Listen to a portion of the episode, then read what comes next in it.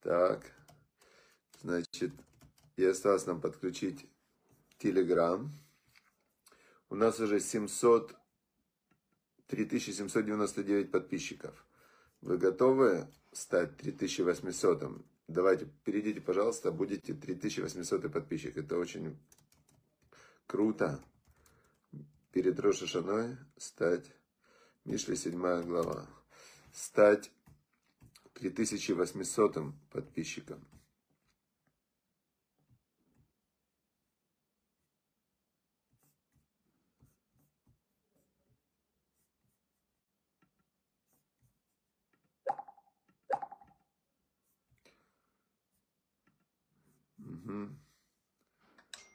Так, вот она сейчас включается.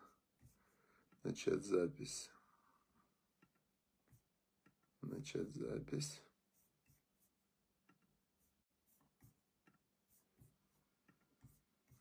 Все, мы вышли во всех соцсетях. Итак, Ваикра во всех соцсетях. Доброе утро, дорогие друзья. Как раз у вас сейчас есть возможность поделиться, поделиться видео со всеми людьми, которые для вас важны, дороги, с кем вы хотите вместе зайти в вечность. Итак, сегодня у нас седьмая глава, 7 сентября, седьмая глава Мишлей. Я переслал в телеграм-канале 7 отрывков первой главы, которые мы будем изучать. 5, 5. И с Божьей помощью надо настроиться. Перед тем, как ты что-то делаешь, надо обязательно настроиться и понять, осознать свое намерение вообще, для чего ты это делаешь. И перед уроком Торы должно быть намерение, что я хочу прям конкретно присоединиться ко Всевышнему, Творцу мироздания, понять, что Он от меня хочет, сделать то, что Он от меня хочет, чтобы было хорошо мне, моим близким и всему миру. Вот если вы с таким намерением учите Тору, как говорил царь Соломон, он говорит, если кесев Тевакшена, если вы будете ее просить Тору как серебровый, ну, все же хотят больше зарабатывать. Им как кесов Тевакшена, в каматмуним тахпесена, и как сокровище ты будешь ее искать, все ищут журавля в небе какого-то, вот хотелось бы там вдруг разбогатеть. А ставины раташем, тогда ты поймешь страх перед Богом, ведаат элотим тимца, и познание всесильного ты найдешь. Поэтому вначале нужно настроиться прям настроиться, что я хочу постигнуть, понять, и тогда все инсайты, которые к вам приходят, вы записываете, а потом делитесь ими. Делитесь, это очень важно, потому что бывает, что кто-то более чувствительный, а кто-то менее. Как есть известная история, когда был один хасид, ему ночью снился сон. Снился ему каждую ночь снился сон, в котором ему говорил какой-то голос, что иди в город Прагу, и в городе Прага под мостом скрыто сокровище, зарыт клад. И когда уже несколько раз ему снился сон, это значит, что сон от Всевышнего, то есть есть в этом какое-то значение, когда несколько раз снится один и тот же сон. И он э, решил пойти, был такой деятельный. Приходит он туда, начинает рыть под мостом, роет, роет, роет. Подходит к нему охранник моста, стражник какой-то, ему говорит, что ты здесь роешь? Тот говорит, мне снился сон, что здесь скрыт клад.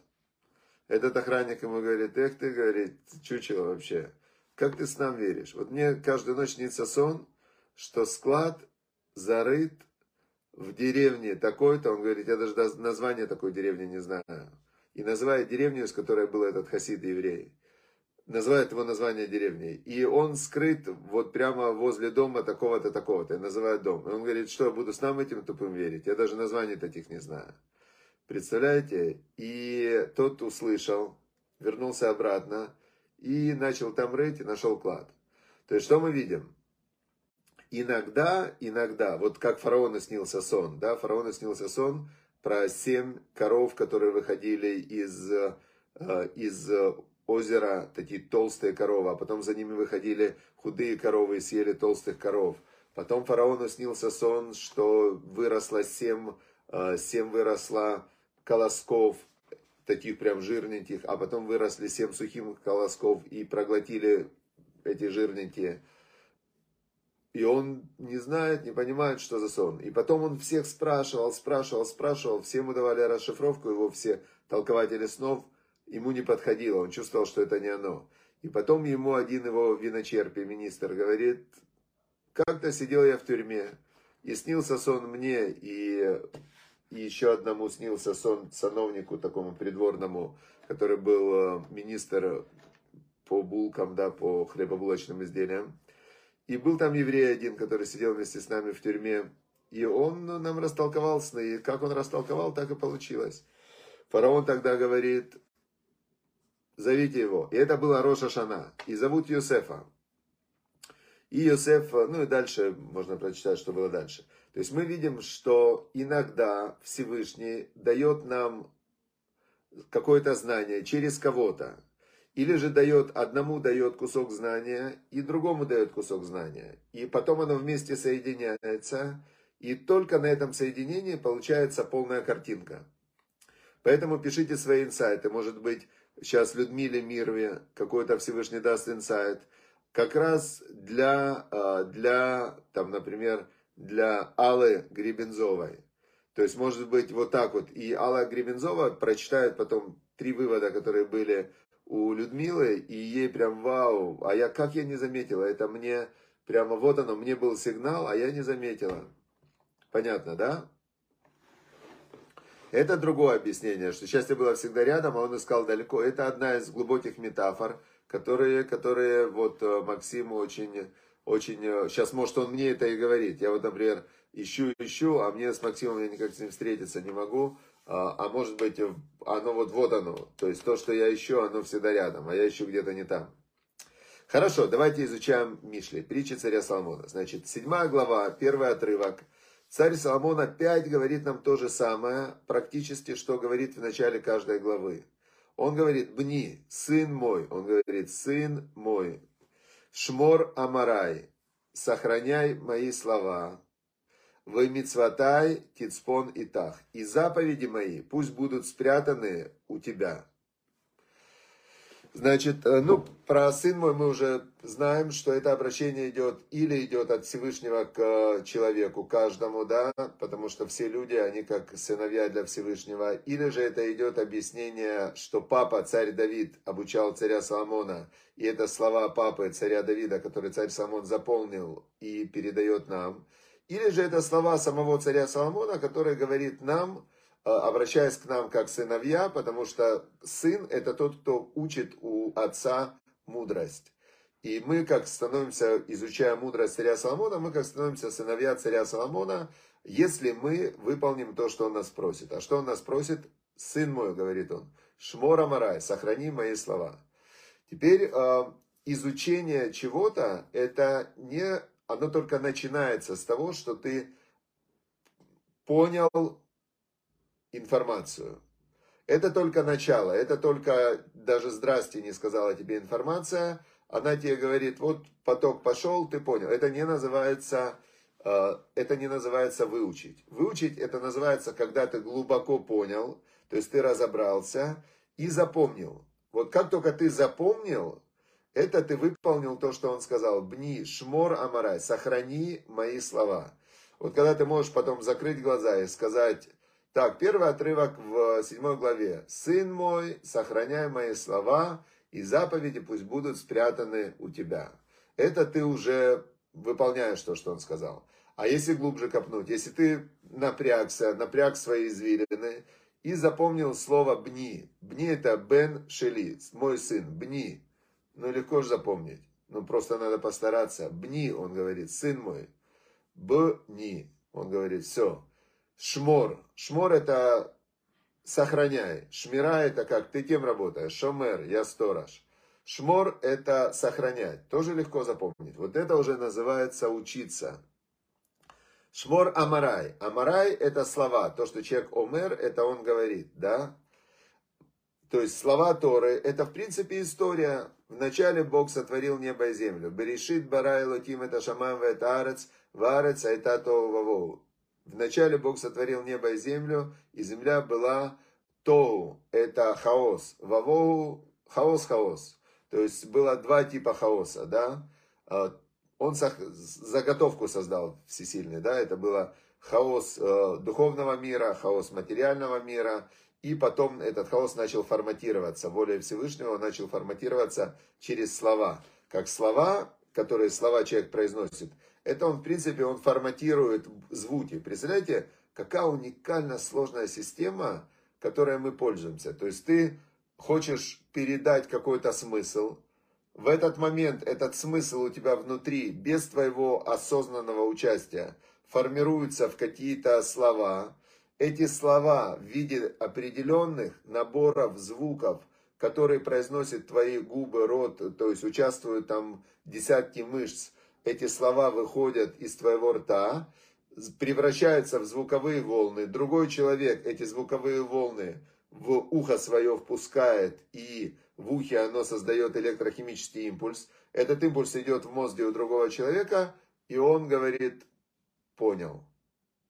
Представляете вообще, это, это, это процесс, это совершенно невероятно сложный процесс. Теперь вернемся к первому отрывку. «Бни, сын мой, говорит царь Соломон, сохрани мои слова». Вот эти слова, которые я говорю, это не просто так. Это Тора, это и есть от Творца мироздания знание, как работает мир. То есть это и есть самое чистое истинное знание, которое поможет тебе. У Мицватай, заповеди, Бог сказал, что вот это делай, вот это не делай. Это называется заповедь. Заповеди сохраняясь с тобой. Он говорит Тору, описание мира, помни, а заповеди в нужный момент доставай из хранилища. Есть заповедь шаббат, ее достают только в шаббат. Ты не можешь сказать, а у меня сегодня шаббат. Знаете, как, как э, кто-то взял, перенес. Но седьмой день Бог отдыхал. Это шаббат, так и называется. Шаббат, остановка. Шаббат слово переводится остановка. Вот он остановился. Все. Теперь кто-то перенес на воскресенье, кто-то на пятницу, кто-то пятидневную неделю решил делать, кто-то решил вообще не отдыхать. 7 на 24. Это все самодеятельность. Заповедь нужно доставать в момент, когда приходит этот момент. Роша Шана значит, будет Роша Шана уже, скоро начало года. Есть определенный, определенный процесс заповеди, что делать в Роша Шана. Потом Йом-Кипур через 10 дней. Достань все заповеди Йом-Кипура. Прямо есть э, Шулхана Рух, это как, это как сборник законов, да? И ты, значит, почитай перед Йом-Кипуром, что делать Йом-Кипур. Второй отрывок. Шмор мицватай вехе. И он сразу же он говорит, послушайте, говорит, Сохраняя заповеди мои, это же не Богу надо. Богу ничего не надо. Бог дающий. Бог это тот, кто сотворил мироздание, чтобы давать добро. Это его, это его э, намерение Всевышнего нам дать добро. Вечность, добро. Но он это дал красивым путем, чтобы нам было интересно это добро зарабатывать. Чтобы не было у нас, э, ну, подачка, знаете, такая, на тебе подачку. Нет, заработал, получил. Приятно. Значит, и поэтому он во втором отрывке объясняет 7 главы. Шмор митцватай вахе. Он говорит, сохраняй заповеди мои и живи. Это для того, чтобы хочешь жить. Соблюдай заповеди мои и живи.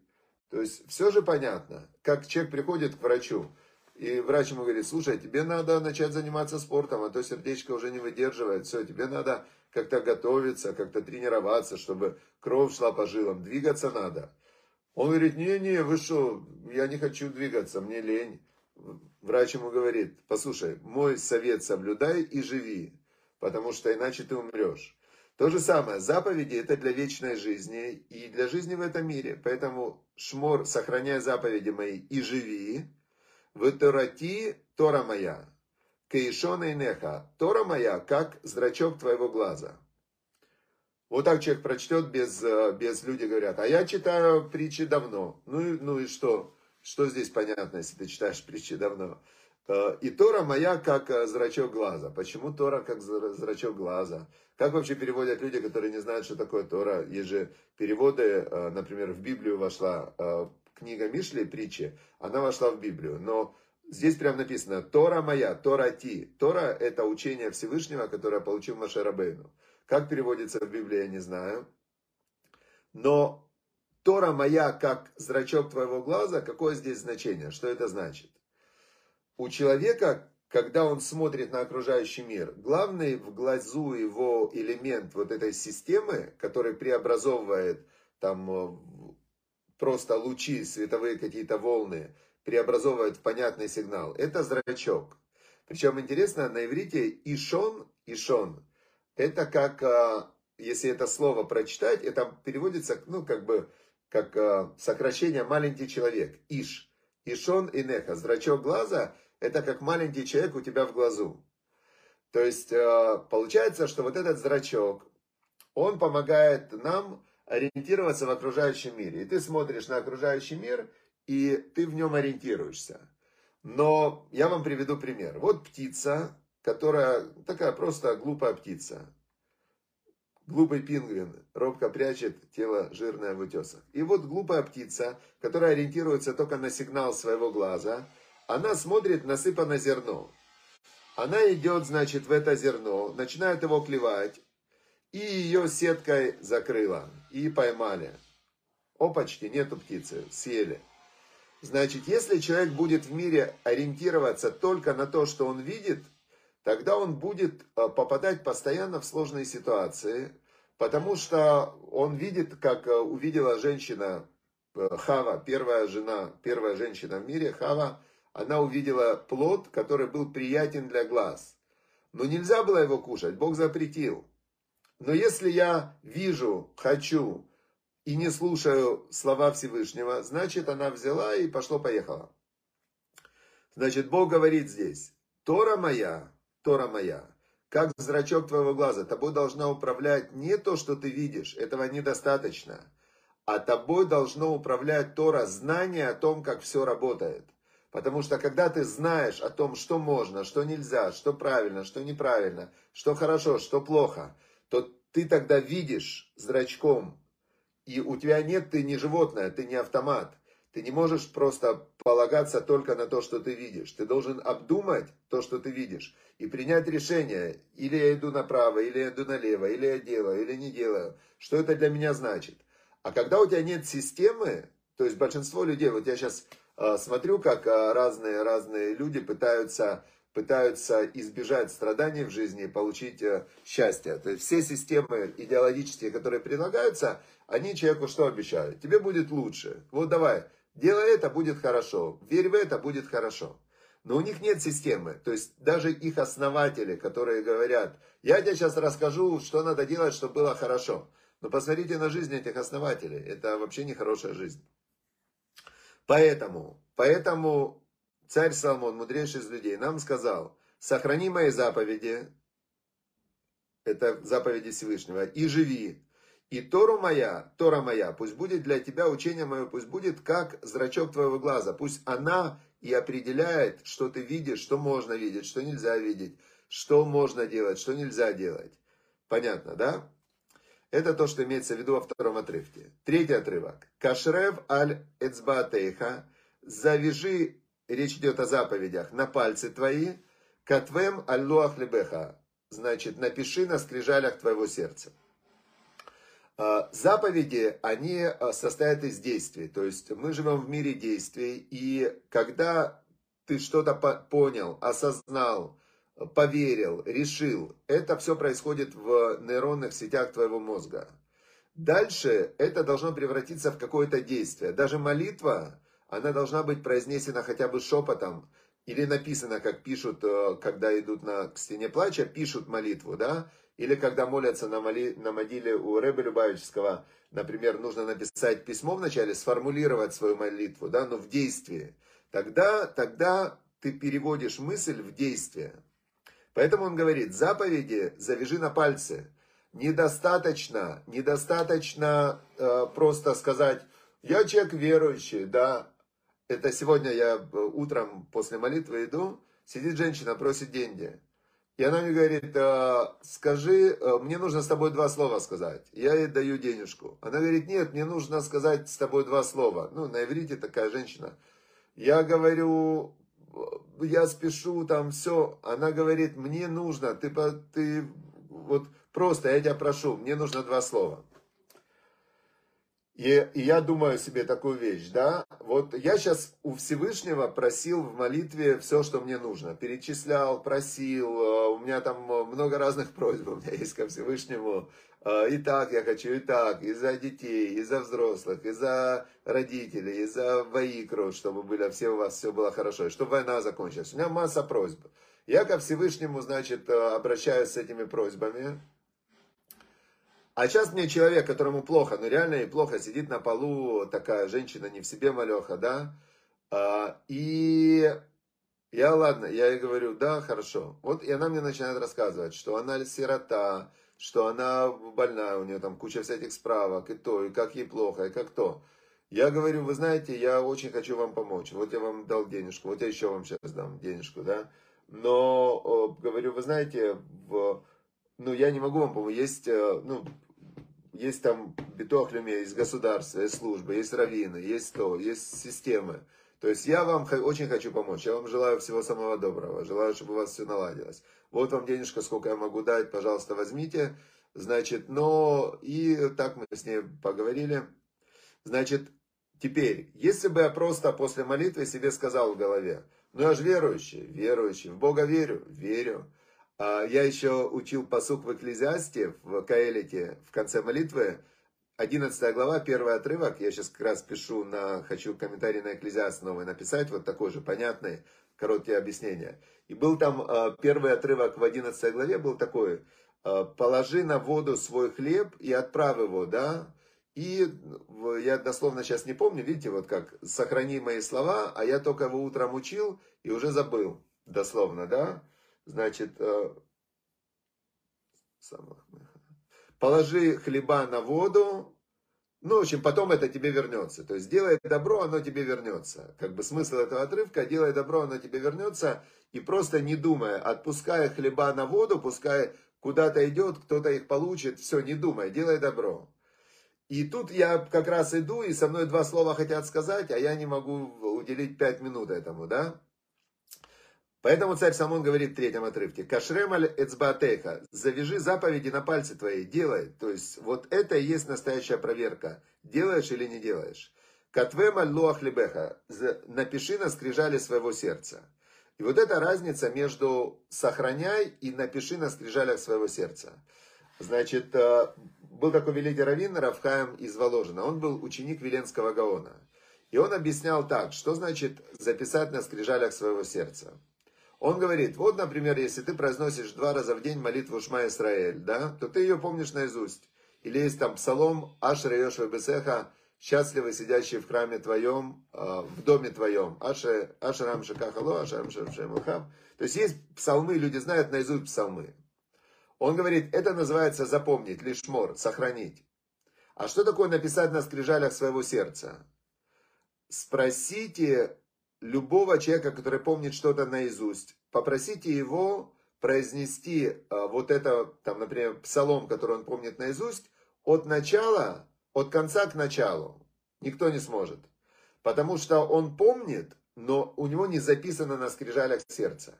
Веленский Гаон мог всю Тору с любого места говорить в любом порядке слова, в любом порядке звуки. То есть она была как будто бы сфотографирована внутри, на скрижалях его сердца. То есть вся Тора, письменная, устная, он знал всю Тору, и именно она была записана на скрижалях сердца, он мог прочитать. Проверка является, можешь ли ты прочитать любой отрывок, который ты помнишь наизусть, от конца к началу.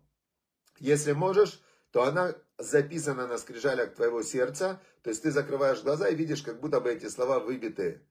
Понятно, да? Это то, что он говорит, это высший уровень делай руками и напиши на скрижалях своего сердца, помни так, что как будто бы оно выбито тогда, тогда э, у тебя на сердце. Теперь четвертый отрывок, четвертый отрывок. Иморли хахма ахати ад. Скажи, хахма это божественная мудрость. Это вот эти аксиомы Торы, которые мы сейчас читаем, но мы как бы к ним относимся. Ну, Шлома Амелах сказал, а вот я помню, я в институте учил, Карл Маркс сказал. Это вообще, Карл Маркс, это вообще не, просто непонятно, кто вообще этот Карл Маркс. А Шлома Мелах, царь Самон, он первый храм построил, с Богом разговаривал. То есть нельзя сравнивать. Говорит царь Самон, скажи Хахме, божественной мудрости, сестра ты, для меня ты сестра. Кто такая сестра? Сестра это, которая от папы и от мамы, мы с ней вместе одной, одно целое, то есть мы с ней одна плоть, мы одинаковые по плоти, мы одни и те же, папа, одна и та же мама и Бог. Так ты должен к божественной мудрости относиться, что она с тобой одно целое, а вот у модаль лебина текра, а вот свою логику называй знакомой. То есть, как обычно люди говорят, вот я тебе говорю, это значит что? И они уверены не в факте, который они говорят, они уверены в своем значении, которое они придают этому факту. Царь Самон говорит, нет, вот эта бина, логика, все выводы, причинно-следственные связи, это уже все вилами по воде писано, это вообще не факты. Все вот эти вот прогнозы, он пошел туда, это значит, он сделал то, это значит, они встретились, это значит – это значит миллион разных вещей, вплоть до того, что все эти значения могут быть одновременно тоже участвовать. Поэтому говорит царь Самон, божественная мудрость – это сестра, это то, что ты должен ее любить и с ней соединиться, что это с тобой одно целое. Э, твои все бина, значения, логика – это, это ну, знакомые. Это хорошо, но это знакомые. И последний, пятый отрывок. Зачем все это? Зачем нужно так соединяться с божественной мудростью? Зачем нужно ее запоминать наизусть? Зачем нужно завязывать ее на свои пальцы? Лишь морхами и шазара, чтобы сохранить тебя от женщины чужой, минохрия от чужестранки, амарея эхелика, чьи слова, они очень гладкие. Значит, человек так устроен, что ему обязательно нужна идеология. Написал Виктор Франкл книгу, которая называется «Человек в поисках смысла», и сущность человека, как человека, как, э, как мыслящего, это искать какие-то смыслы. Мы все время должны заполнять свою голову какой-то информацией. Кто-то сидит в Фейсбуке, кто-то в телевизоре, кто-то читает книги, кто-то общается с людьми, кто-то... То есть, но мы не можем... Человек – это мыслящий и общающийся э, организм. Поэтому, э, если ты не заполняешь себя Торой, то пустое место, свято место пусто не бывает. То есть то место, которое было святое, оно заполняется сразу какой-то, какой-то, э, каким-то мусором. И этот мусор какой приходит? Приходят чужие идеологии, приходят э, какие-то социализмы, которые замешаны на э, абсолютно правильных каких-то идеях, что все люди братья, все, все женщины сестры, все там фабрики рабочим, землю крестьянам, моря морякам, как-то все вроде логично, да? И, значит, как только уходит Тора, сразу же приходит на ее место какая-то другая идеология.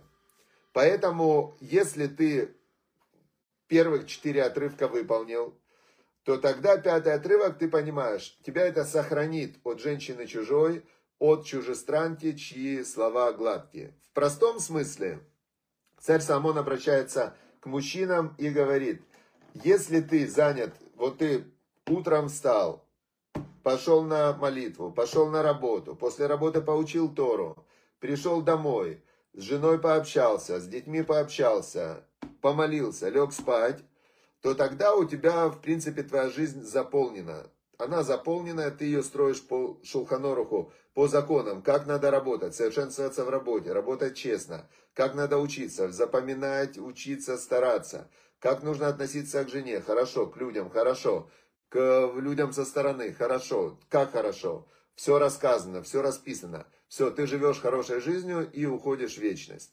Теперь, но если ты э, по-другому, ты поздно лег, смотрел какой-то фильм, который непонятно вообще о чем, этот фильм тебе зашел в голову, ты плохо спал. Утром ты проснулся, на молитву не пошел. Побежал на работу, на работе спал. С людьми плохо обращался, ты же не знаешь, как обращаться, поругался. С женой пришел, развелся. С детьми, значит, не разговариваешь. Все, и вечером опять сидишь, смотришь новости и думаешь вообще, такие люди умные, вот эти вот комментаторы, вообще не умные, просто они, ну, деньги зарабатывают каждый как хочет, гонят все от вольного, каждый выдумывает все эти конспирологии, теории, все вообще просто выдумывают. Поэтому давайте пятый отрывок, сохранить от женщины чужой, от чужой идеологии или в принципе от женщин чужих и от чужестранок, чьи слова гладкие, они сейчас все женщины, которые хотят выйти замуж, они учатся, как разговаривать с мужчинами. У меня есть несколько учениц, которые у меня учились, которые сделали проекты для женщин. Как они этих женщин обучают? Именно с целью выйти замуж. Прямо они, ну я вам говорю, спецназ не угадывает, Масад не угадывает. Женщины, которые проходят курсы для того, чтобы выйти замуж, они такие у них слова, э, они учат психологию мужчин, прям чтобы зацепить вот этого вот, заарканить вот этого вот, э, значит, э, мужика, который, я им не важно, женат, не женат, там все. Они, значит, деньги есть, значит, надо его заарканить. Но если мужчина читал, что не надо вестись, он не ведется. Сейчас мужчины тоже есть, которые все это знают и не ведутся. Но глобально это про идеологию. Все, уважаемые друзья, всем удачи и успехов, чтобы было у вас все хорошо, чтобы мы именно присоединились к настоящему святому знанию, к Торе, которая будет зрачком, которая проведет по всем дорогам, которая проведет по всем тропинкам. И будет и здесь хорошо, и там хорошо, чтобы был мир в душе, мир в семье, мир с людьми и мир во всем мире. И все это было в направлении Всевышнего и будет все отлично. Чтобы Всевышний услышал ваши молитвы и выполнил для вашего блага. Все, до завтра. Завтра встречаемся с Божьей помощью в 10 утра. Всем счастливо.